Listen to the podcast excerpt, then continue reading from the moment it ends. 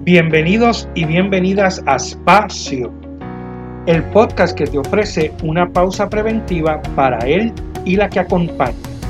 Un spa para tu ser. Espacio para quienes atienden. Un compartir dotado de saberes, vivencias, estrategias para atendernos y así poder atender. Somos Melissa Matei y Rafael de la Torre. Somos Espacio. Un espacio para sanarnos. Saludos, bienvenidos a nuestro primer episodio de Espacio, titulado ¿Quiénes somos? Hola Rafi, ¿cómo estás? Saludos Melissa, muy contento de estar aquí en este nuestro nuevo proyecto y agradecido por toda la gente que nos va a estar escuchando. Bueno, pues te cuento que hoy vamos a estar hablando de nosotros, ¿verdad? Vamos a estar conociendo un poco y hablándole a nuestros escuchas de cómo llegamos hasta aquí, ¿verdad? Cómo ha sido nuestra vida, cómo coincidimos, quiénes somos, cuál ha sido nuestra experiencia profesional y todo eso, cómo fue haciendo que empezáramos este proyecto. Así que vamos a empezar conociéndote a ti y luego en nuestra conversación hablaremos un poco de mí más adelante.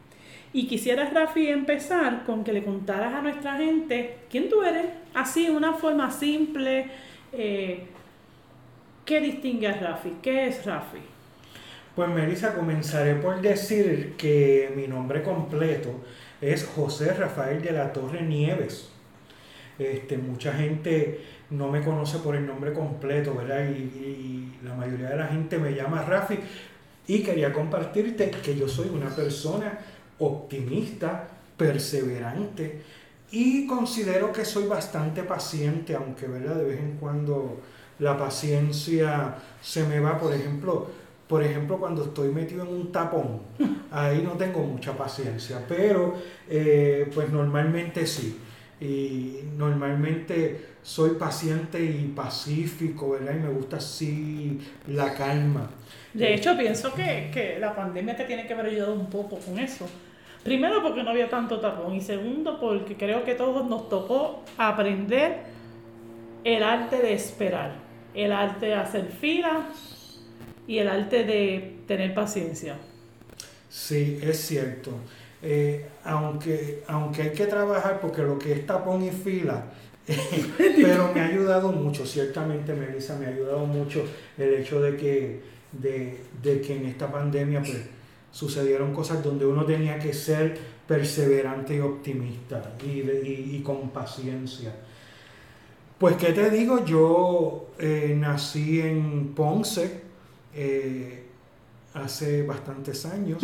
Este, eh, y ahora vivo con mi familia en Gurabo, ¿verdad? Estoy casado en marzo, cumplo 27 años de casado con Sandra. bastantes. Bastante. Y tengo dos hijos, una hija de 25 y un hijo de 15 soy trabajador social de profesión recientemente, ¿verdad? Llevo tres años como trabajador social y trabajo en una compañía que administra eh, residenciales públicos. Ahí estoy en el área de servicios al residente.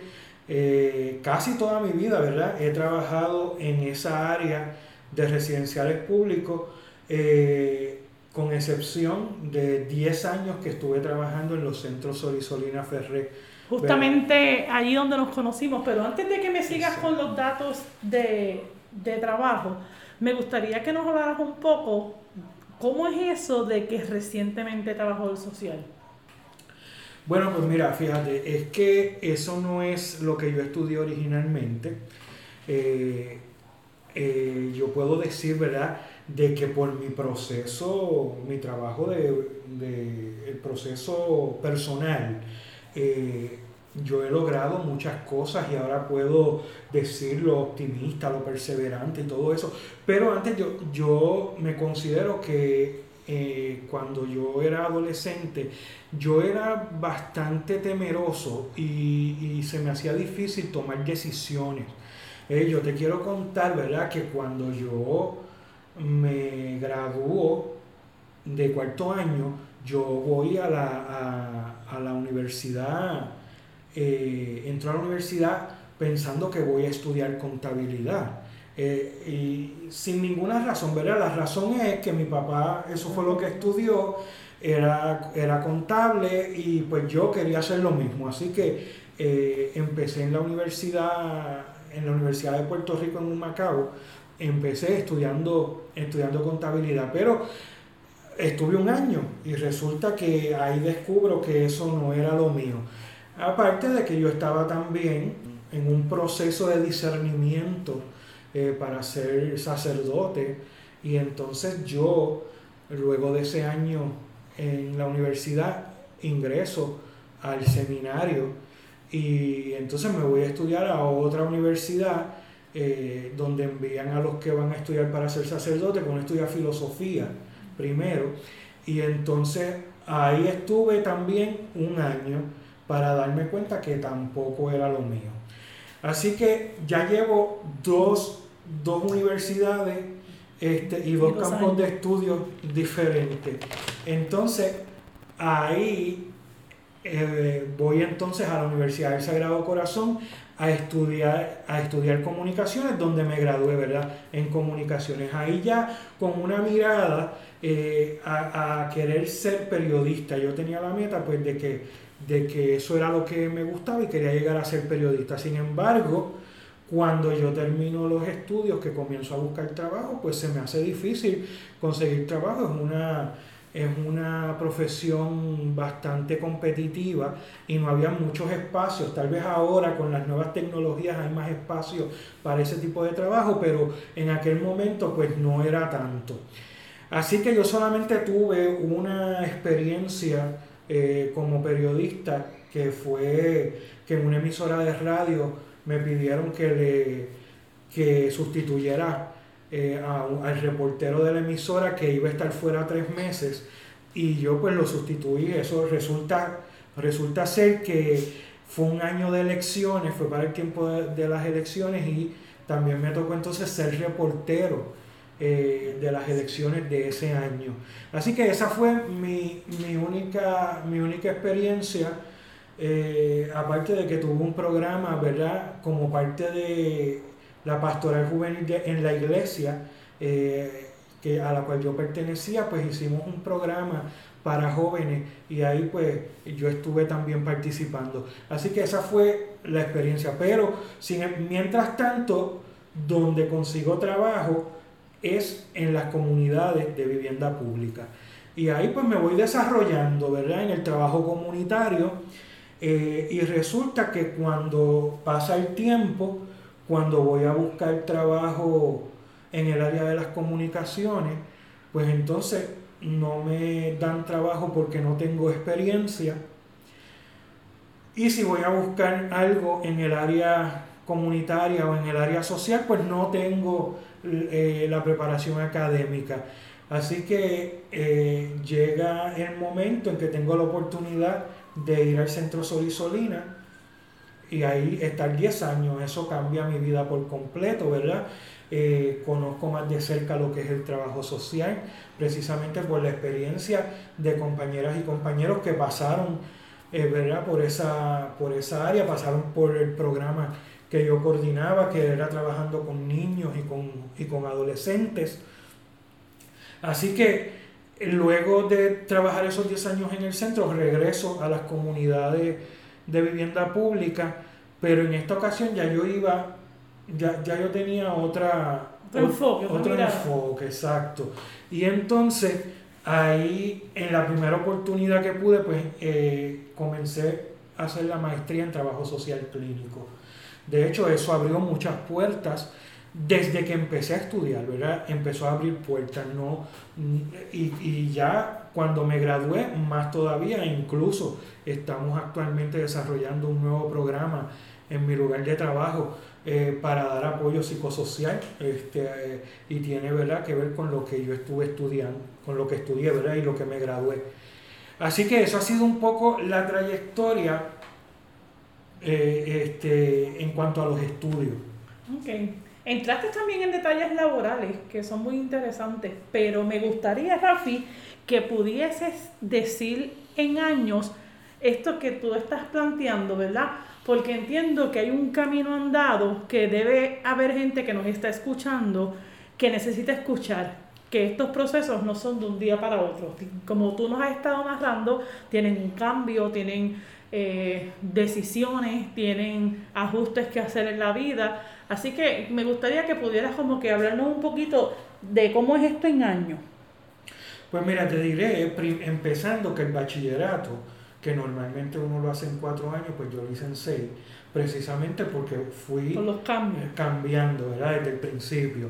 Este, ahora, descubrir mi vocación y, mi, y la profesión que realmente yo quería, que es la que tengo actualmente, tardé 20 años, realmente porque eh, cuando yo me graduó de bachillerato en comunicaciones, entro a hacer una maestría en tecnología educativa, que tiene que ver más o menos con el campo, pero no la terminé, ¿verdad? Por otras razones que, que, surgieron, pues no terminé tampoco esa maestría, la empecé y no la terminé.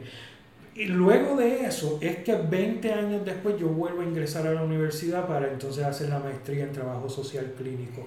Y ahí es que descubro que esto realmente es lo que me gusta, esto realmente era, va con mi filosofía de vida, ¿verdad? Con lo que, con lo que yo quiero hacer en mi vida. Y pasaron todos esos años para descubrir por dónde, por dónde era el camino. Sumamente interesante porque insisto que probablemente nos estén escuchando personas que deben estar diciendo ya es tarde, para la profesión que yo soñé, ya es tarde para hacer esa labor que yo siempre he querido hacer, ya yo estoy muy viejo, ya no es lo mismo. Y tú nos has ido narrando cómo incluso más allá del tiempo, ¿verdad? La experiencia laboral que la vida te fue brindando fue la que fue abriéndote los caminos para tú lograr lo que, lo que es tu vocación, ¿verdad? Como le llamas. Así que es bien importante que quienes nos estén escuchando sepan que hay procesos que se tardan, ¿verdad? Y que no necesariamente tienen que darse en, un estándar de tiempo que está estipulado cuatro años, ¿verdad? Y que ya tú salgas totalmente definido, sobre todo en una etapa de, de la vida en el que es muy normal todas las indecisiones y todas las cosas que tengamos. Y Melissa, yo quiero que decirte que, que la edad no es una limitación para lograr lo que tú quieres hacer en la vida. Eso lo puedo decir con mi experiencia, eh, eso no te tiene que limitar. Y de hecho, cuando a los jóvenes, ¿verdad? Que los jóvenes se espera que cuando están en grado 11 o en grado 12 vayan decidiendo cuál es su carrera, por dónde es que quieren, cuál es el camino que van a seguir a nivel profesional y todo eso. Pues mira, entran en unos estrés eh, que son a veces hasta innecesarios porque tampoco es que tiene que ser de esa manera. Si en 11 o en 12 no te has decidido, eh, no, no, significa que, que, no vas a poder lograr las cosas que quieras lograr en la vida. No significa que no vas a ser nadie en la vida. O sea, eh, como, como se dice, si, no, si, a, si a los 18 años no estás decidido, eh, pues no vas a lograr nada en la vida. No, ciertamente no. Este, uno puede eh, lograr lo que uno se proponga y la edad. No importa, ya sea temprano, ¿verdad? El que lo logró a edad temprana, pues muy bien. El que lo logró más tarde, muy bien. Y el que lo logró a, etapas más tardes todavía, pues también, porque eh, es, es el logro, ¿verdad? De la persona y además la aportación que le puede hacer a la, a la sociedad y, al mundo, ¿no? Pues sí, me parece que, el asunto está en que uno logre su vocación, ¿verdad? Y eso quizás no lo podemos enmarcar en un tiempo. Estuviste comentando un poco algo que nos llama mucho la atención y me gustaría que nuestra audiencia también lo tomara en cuenta porque es uno de los propósitos principales de nuestro, de nuestro espacio.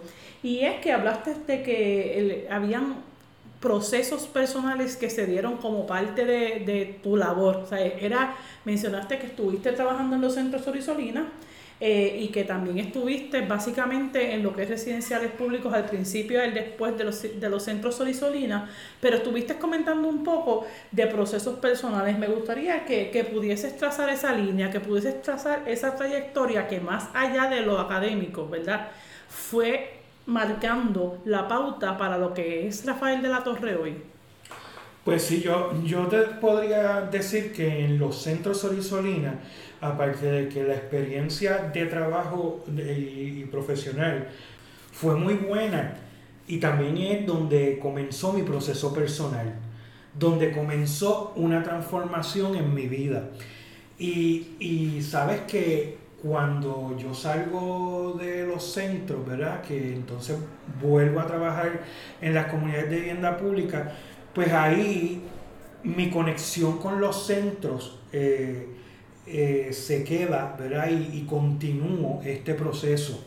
Eso, eso me lleva a llegar a ir al, Centro Buen Pastor, que es eh, el lugar donde trabajé incluso mi crisis matrimonial. Y luego, más tarde, es en el Centro Buen Pastor, en su programa el, programa que tienen de consejería psicológica y espiritual, es donde luego voy a ofrecer mis servicios, primero, primero como parte de mi práctica profesional, o sea, perdón, de mi práctica supervisada de la universidad, este, y luego con servicios voluntarios, ¿verdad? Y que continúo trabajando eh, relacionado, vinculado a, los centros Solisolina a través del, Instituto eh, para, el, Desarrollo Humano a Plenitud. Eh, así que de, esa forma, ofreciendo estos servicios, es que también se va desarrollando todo mi proceso personal, ¿verdad? Eh, va desarrollándose en mí y además ofreciendo servicio hacia, hacia otras personas. Y por ahí es que ha ido dirigida ¿verdad? esta trayectoria de, estudios, profesión y el servicio que es realmente lo que guía mi vida, ¿verdad? Eh, y pienso que es lo que nos une, eh, a ti y a mí, por la cuestión de, dar el servicio a, a, la gente, a las comunidades, etcétera. Así que tienes, Rafi, una historia de muchos años, ¿verdad? Un proceso en el que puedo, por lo que nos contaste, recalcar que ha habido un proceso de transformación, que ha habido un, una idea que siempre ha sido la que ha trazado tu trayectoria, que es el servir. Quizás tuvo cambio, quizás hubo diferentes manifestaciones de ese servicio que luego lo, lo, hablaremos en más detalle, ¿verdad? Porque inclusive hablaste de tu juventud en cuanto a lo que es servir. Y creo que, es como el mensaje, ¿verdad? Que el proceso de servir requiere un trabajo personal y requiere una paciencia y requiere el que sepamos que, que toma tiempo, que no es algo automático. Así que precisamente el tema del trabajo personal es mucho de lo que vamos a estar trabajando en este espacio. Así que qué bueno que nos lo puedes ilustrar con tu, con tu vida. Claro que sí. Entonces, Melissa, ahora nos gustaría escuchar sobre ti, sobre quién eres y cuál ha sido tu, tu trayectoria también. Bueno, empiezo por decir que mi trayectoria es más pequeña que la tuya, por razones obvias. Por un poquito. Pues no, yo creo que bastante. Bueno, eh, pero ciertamente, ¿qué les cuento? Mi nombre es Melissa Matei, eh, cagüeña, ¿verdad? Yo Nací en Santurce, viví bastante tiempo en Carolina, justamente hasta los 10 años, y a partir de los 10 años me adoptó Caguas, del cual no he salido, ¿verdad? Que hasta el sol de hoy. En términos de vivir, porque ya cuando hablo ahorita eh, de lo que ha sido mi labor, siempre ha sido en el área metropolitana. Soy madre de dos niños, realmente ya no son niños, de dos jóvenes, uno de 19 años, universitario, becado en la Universidad del Turabo por atletismo, él hace salto con pértiga. Tengo otro joven de 17 años que está en grado seniors y que justamente le interesa el tema de las comunicaciones, ¿verdad? A nivel profesional y la fotografía y todo lo que tiene que ver con esa área de la cual tú hablaste ahorita. Y, pues hay un camino que hemos hecho juntos. Eh, yo estoy con ellos sola desde que ellos tienen 5 o 3 años. Eh, sola entre comillas porque la presencia de su papá ha estado, pero hago la mención en términos de, de lo que eso implica en lo que es la transformación de Melissa, ¿verdad? Ahorita te preguntaba sobre la transformación y el tema del desarrollo personal y la transformación en mi vida sí que definitivamente eh, es parte de lo que soy. Eh, me puedo describir como una persona que ama las relaciones, soy una persona con apertura, soy una persona que me encanta la gente independientemente, ¿verdad? De que de toda su diversidad, desde, desde chiquita siempre relacionarme ha sido el don que yo podría decir que es lo que a mí en la vida me ha salvado, ¿verdad? Una persona muy amigable, una mujer de fe, eh, que independientemente de todos los momentos difíciles y de las situaciones difíciles que, que pueda haber pasado yo y mi país, pues no dejo de creer, ¿verdad? Entiendo que, que el día que yo deje de creer en la gente, pues tengo un gran problema. De hecho, tendríamos tú y yo un gran problema, porque dejar de creer en las personas, pues ya no tendría sentido nuestras profesiones. Bueno, Melissa, precisamente hablando de las profesiones, eh, cuéntanos un poco cómo tú llegas a ser trabajador trabajadora social. Bueno, te cuento que a mí me pasó algo parecido eh, en términos, yo creo que a mucha gente, en términos de lo que fue la orientación que se recibe para lo que uno quiere estudiar. El trabajo con la gente ¿verdad? Siempre he estado desde trabajar en campamentos de verano, desde eh, lo que es la experiencia pastoral juvenil. Yo sí ya tenía claro este, que servir, ¿verdad? Que este asunto de, de servir era este, mi área. Pero me gustaba mucho la conducta humana. Así que yo tenía mucha duda, este, qué área específicamente de la conducta humana yo iba a estar trabajando y fui a mi orientadora y recuerdo que en aquel entonces pues no recibí la mejor de las orientaciones y ella me dejó saber, fíjate, pues te deberías anotar en ciencias sociales general y ahí coges un poquito de todo. Pues yo muy obediente como solía ser en aquel entonces, me matriculó en la Universidad de Puerto Rico eh, y ahí eh, empiezo en ciencias sociales general. Cuando yo veo el, el currículo, o sea, lo, las clases que tengo que tomar, yo digo, ¿qué es esto? Porque básicamente ciencias sociales general es mucha historia de los diferentes países y yo dije, no, no, no, no, esto no es lo mío. Así que el primer año pues no hubo problema porque el primer año es un año básico, pero ya para el segundo semestre eh, me cambié a psicología. Algo que me gustaba, pero no sé si todavía, pero en aquel entonces el, proceso de, lograr ser psicólogo eh, era bastante complicado y había ciertos filtros, yo le llamo, ciertos filtros. Así que fue una anécdota que yo siempre cuento, es que mi primer examen de psicología yo saqué 50 y yo venía de un esquema de niña de cuatro puntos que en su vida había visto esa nota, así que yo quedé totalmente frustrada y dije, Dios mío, yo no voy a poder, pero como quiera continué. Eh, continué estudiando psicología y empiezo a trabajar. Yo había trabajado pues en trabajos de tienda como todos los jóvenes, pero yo empiezo a trabajar en un programa que se llama Ayuda a la Juventud de la Fraternidad Nu Sigma Beta. Eh, y ahí era un trabajo de dar talleres en las escuelas. Es ahí donde yo me doy cuenta pues lo, bien que se sentía trabajar, ¿verdad? No trabajar en el aspecto monetario, sino lo bien que se, sentía esa labor que yo estaba haciendo. Ofrecer el servicio. Eso, exacto. Y entonces veo que, que lo que es acción laboral está como lejos porque ¿verdad? tocaba estudiar más maestrías y otras cosas, y, me oriento y ahí me doy cuenta que está el trabajo social, que en el trabajo social uno termina su, su bachillerato, ya te tienes tu licencia, ya tú puedes empezar a ejercer. Y además, pues uno ya había tenido contacto justamente con trabajadora social eh, que, que habían empezado como que a calar en mí. Terminé con un minor en psicología porque la conducta humana siempre me, me gustó pero una vez empecé a estudiar trabajo social, Rafi, tengo que decirte que, yo dije, ah, esto es. Más allá de que me gustaba la experiencia laboral, yo dije, esto es.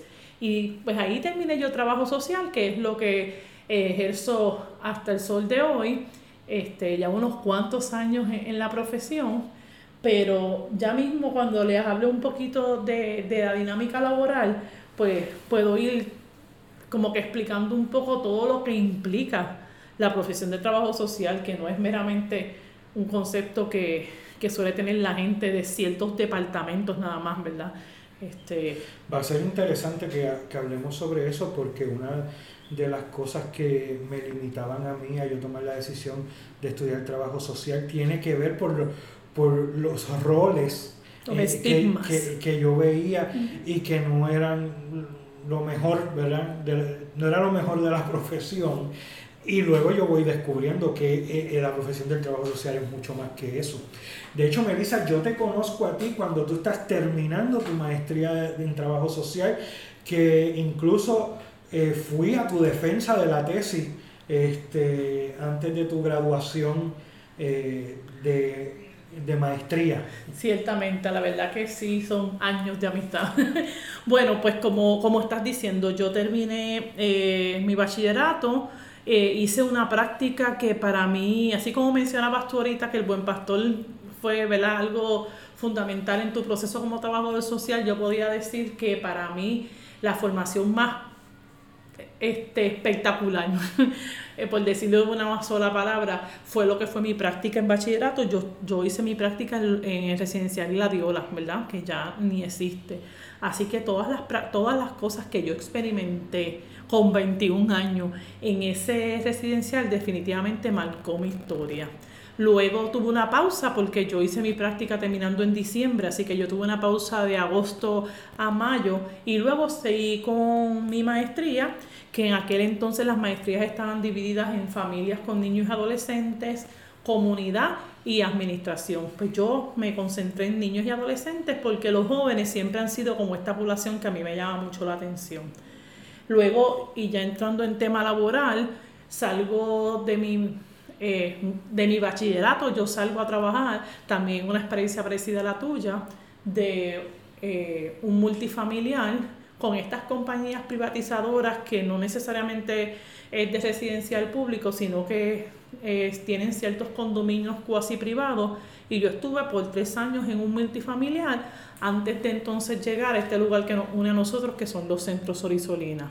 Interesante dejarte saber que pues yo tuve esos tres años de una trabajadora social de comunidad, pero cuando entro a los centros Sorisolina, el asunto va cambiando porque entro como coordinadora de proyectos. Y ya con maestría, justamente es lo que tú estás planteando, ya hay ciertos roles que por tener una maestría van cambiando y que aunque uno no se concentre en administración, ciertamente las experiencias de lo que es manejar proyectos y manejar propuestas y todo esto que tú también fuiste parte son destrezas que, que uno las aprende, ¿verdad? Que aunque no las haya tenido, las aprende en el camino. Así que yo en marzo voy a cumplir 22 años en los centros Sorisolina y hay una anécdota interesante y es que yo en mis prácticas de bachillerato, en las anteriores a las que les expliqué, yo hice una práctica en una escuela y yo dije aquel entonces, yo jamás voy a ser trabajadora social escolar. Y justamente los centros Sorisolina, uno de los servicios característicos de los centros Sorisolina es la educación, ¿verdad? El trabajo con los jóvenes que la escuela no se acopló a ellos. Así que de esos 22 años en el centro Sorisolina, 20 de ellos yo lo estuve trabajando en lo que son proyectos educativos. Incluso casi 14 años estuve dirigiendo eh, la escuela alternativa de Caimito, ¿verdad? Los centros tienen tres escuelas, yo estuve dirigiendo la de Caimito. Y sumamente interesante eh, eh, el que entonces me tocó también aprender, me tocó aprender todo el aspecto de escuela, nosotros tuvimos unos viajes para conocer este aspecto de educación alternativa, pero yo le llamo a esta parte de mi vida como a mí la educación me cautivó. Y yo empecé a entender que no había mejor lugar eh, en el mundo, mejor nicho para hacer trabajo social que la escuela, donde teníamos a los jóvenes en un momento crítico de su desarrollo como seres humanos, eh, que de ahí dependía que ellos se trazaran un futuro distinto o terminaran, ¿verdad?, este, de forma negativa. Así que estuve esos 14 años en ese proceso y muy recientemente eh, pasé a ser la coach del componente psicosocial. ¿Qué, ¿Qué es eso? ¿verdad? Aquí muy rápido les digo que las escuelas alternativas deben distinguirse por su desarrollo social a los estudiantes, así que me toca a mí el cuidar y proveer experiencias para que las tres escuelas puedan tener ese elemento psicosocial al día. Así que Rafi son 22 años, pero han sido 22 años bien diversos. Así es, bueno, esos mismos 22 años que nosotros nos vamos conociendo, porque verdad, un dato importante es que el mismo día que empezaste en el Centro Solisolina empecé yo también. Un 15 de marzo del 1999, ya casi ese 1900 no se usa, pero nuestras historias están. Así que tú también llevas mucha trayectoria. este, pero sí, hace, vamos a cumplir 22 años de, amistad y de procesos personales, ¿verdad? Melissa, y también tú eh, últimamente has estado de profesora también en la universidad. Cuéntanos un poquito de eso. Pues ciertamente, eh, yo creo que la educación definitivamente me cautivó y en esta ocasión a nivel administrativo yo empiezo a recibir algunos empleados, ¿verdad? algunos colegas del trabajo social y había algo que, que yo decía, ¿qué está pasando en la academia? ¿Qué está pasando? Porque esa chispa, quizás esto que a nosotros nos ha sostenido por tantos años, pues yo no lo, no lo veía. Así que yo tenía dos opciones. Podía pues criticar y quejarme y lamentarme o podía aportar. Y pues gracias a Dios este, se me dio esa oportunidad de poder empezar a supervisar prácticas. Esa fue la primera experiencia laboral en la academia. Y luego, pues ya voy para seis años laborando tanto en el sistema Ana Méndez como en la UPR. En el caso de la UPR, supervisando prácticas. Y en Ana Méndez he podido este, impartir algunos cursos que que me han dado la posibilidad de transformar, porque más allá, ¿verdad? Con toda esta experiencia, eh, la educación transforma. Y, y, yo creo que ha dado paso a yo entender y recalcar algo que hemos estado hablando, que más allá de estudiar trabajo social para poder servir, es importante partir de la premisa que el trabajo social es un mecanismo de transformación un mecanismo en el que nosotros podemos aportar a la transformación de una sociedad a través de la transformación de cada ser humano, ¿verdad? Así que, pues, enamorada de la academia eh, y me da la posibilidad de tocar vidas y poder aportar a colegas a que un poquito así como la chispa que quizás nosotros hemos obtenido a nivel laboral, pues yo poderla transmitir a nivel académico. Me encanta, Melissa, porque de eso se trata, de, de transformar. Por eso me, me gusta tanto el, eh, esta profesión del trabajo social. Y de hecho, el nosotros relatar nuestras trayectorias tiene que ver con esa transformación que a través del trabajo personal, el trabajo de cada, de verdad, que tú haces contigo mismo, ese viaje al interior que es importante para poder lograr lo que tú quieras hacer en la vida, ¿verdad? Cualquier cosa que tú quieras hacer, lo logras haciendo una, una transformación y un trabajo desde el interior. Y ese es el propósito de esta trayectoria que hemos estado contando. Es el propósito de la trayectoria, Rafi, y el propósito de este espacio que nosotros hemos creado para, para todo aquel que nos escucha, pero en especial para profesionales, ¿verdad? Eh, que están al igual que nosotros en, en lo que es el servicio. Sister Isolina a mí me regaló una frase que es muy importante y es que ella planteaba que antes de ser un buen profesional uno tiene que ser un buen ser humano. Y yo creo que lo que nos unió a nosotros, que es la experiencia en los centros Solisolina y otras experiencias que iremos narrando en los próximos, eh, ¿verdad? En los próximos episodios que vamos a tener, es que no se sostiene el servicio, no, no se sostiene con el mero hecho de querer ayudar, ¿verdad? Con las ganas. Se sostiene en la medida en que tú te trabajas, en la medida que tú vas superando tus propios retos. Y, y esa experiencia de superar los retos es como, como el detonador, quizás como el motor que, que te ayuda a entender más a servir más y a cada vez este pues guiarnos verdad hacia hacia una plenitud personal y lograr que otra gente quiera aspirar a esa misma plenitud.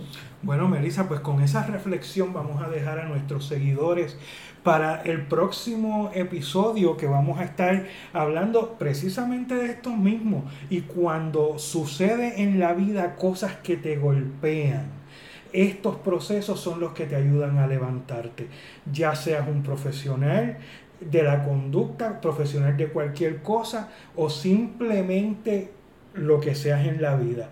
Cómo estos procesos te ayudan ante situaciones de la vida que te golpean. Y de eso estaremos hablando en nuestro próximo episodio.